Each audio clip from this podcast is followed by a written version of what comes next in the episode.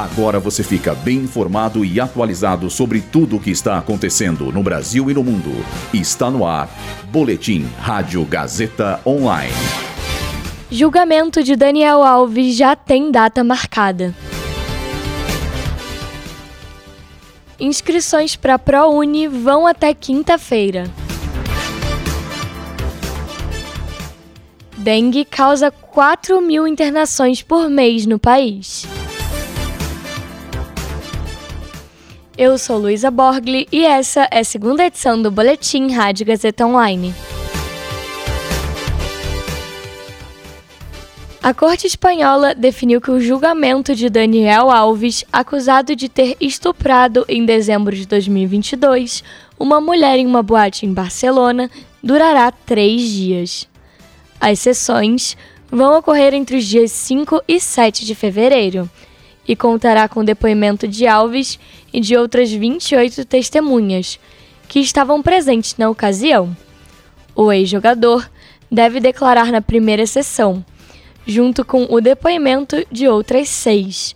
As testemunhas restantes devem falar no dia seguinte, e o último dia será destinado para a resolução de trâmites periciais. Após o julgamento, a juíza Isabela Delgado Pérez estabelecerá a sentença para o caso. Entretanto, não há um prazo específico para que seja definida. A vítima não deve comparecer à corte. Vale ressaltar que, enquanto o julgamento estiver em curso, o réu seguirá em prisão preventiva.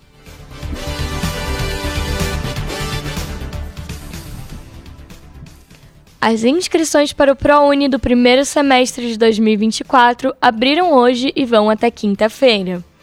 A iniciativa do Ministério da Educação oferece bolsas de estudo integrais e parciais para instituições particulares de ensino superior.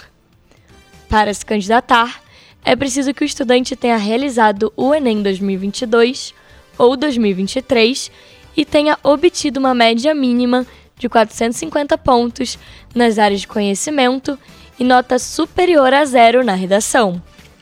Os interessados devem se inscrever pelo portal acessounico.mec.gov.br barra ProUni.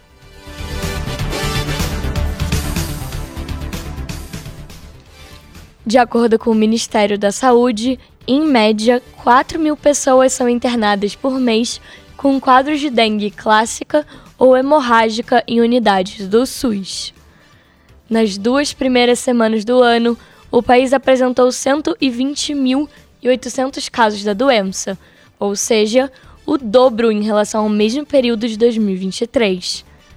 Essa alta está diretamente relacionada com as alterações climáticas provocadas pelo fenômeno El Niño, que facilitam a infestação do mosquito transmissor da doença, o Aedes aegypti.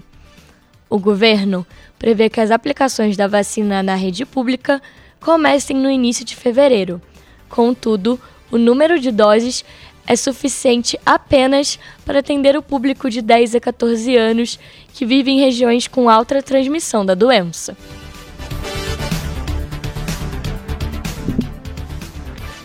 Esse boletim contou com roteiro de Gabriel Borgonov, Luísa Borgli e Heloísa Rocha, suporte técnico de Ignoel Santiago, supervisão técnica de Roberto Vilela, supervisão pedagógica de Rogério Furlan, direção da Faculdade Casper Libero, Marco Vale.